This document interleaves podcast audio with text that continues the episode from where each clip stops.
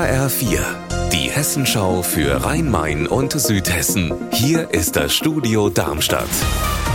Mit Mike Markloff. Hallo. In Wiesbaden-Bierstadt hat gestern Nachmittag ein großes Stück Acker gebrannt. Statt Stoppelfeld ist da jetzt schwarze Erde. Und es war ganz schön brenzlig. Ein Einsiedlerhof war nämlich von den Flammen fast umzingelt. Eine Frau und ein Kind konnten sich gerade noch retten.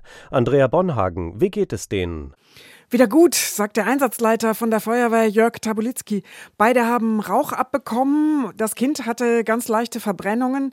Und es war so, dass der Acker auf drei Seiten in Flammen stand. Und der Einsiedlerhof mit Wohnhaus war quasi umzingelt. Und die Frau ist der Feuerwehr entgegengelaufen gekommen mit dem Kind auf dem Arm. Das war wohl relativ dramatisch. Viele Feuerwehrleute waren im Einsatz. Und das hat geklappt. Auch das Haus ist gerettet worden. Heute hat in Darmstadt die ICON begonnen, eine zweitägige Konferenz rund um das Thema künstliche Intelligenz, kurz KI.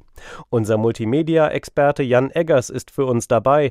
Wer kommt denn da zusammen und wieso?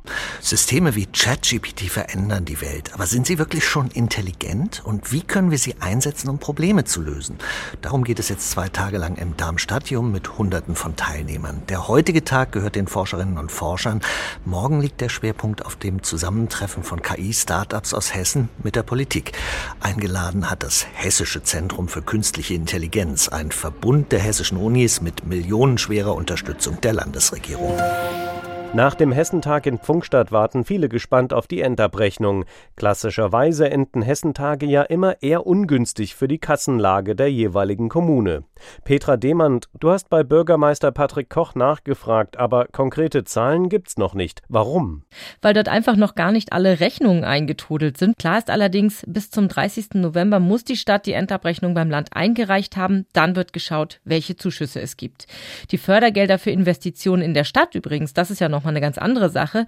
Die sind auch noch nicht alle beantragt. Da will die Stadt aber nochmal genau prüfen, wofür neben Schwimmbad, Sporthalle und Fahrradabstellanlage noch Gelder beantragt werden sollen. Das kann sich aber noch Jahre hinziehen. Unser Wetter in Rhein-Main und Südhessen. Am Abend kann sich zur Sonne und den Wolken auch der Wind gesellen. Aktuell ist es 20 Grad warm in Oberursel Weißkirchen im Taunus. Ihr Wetter und alles, was bei Ihnen passiert, zuverlässig in der Hessenschau für Ihre Region und auf hessenschau.de.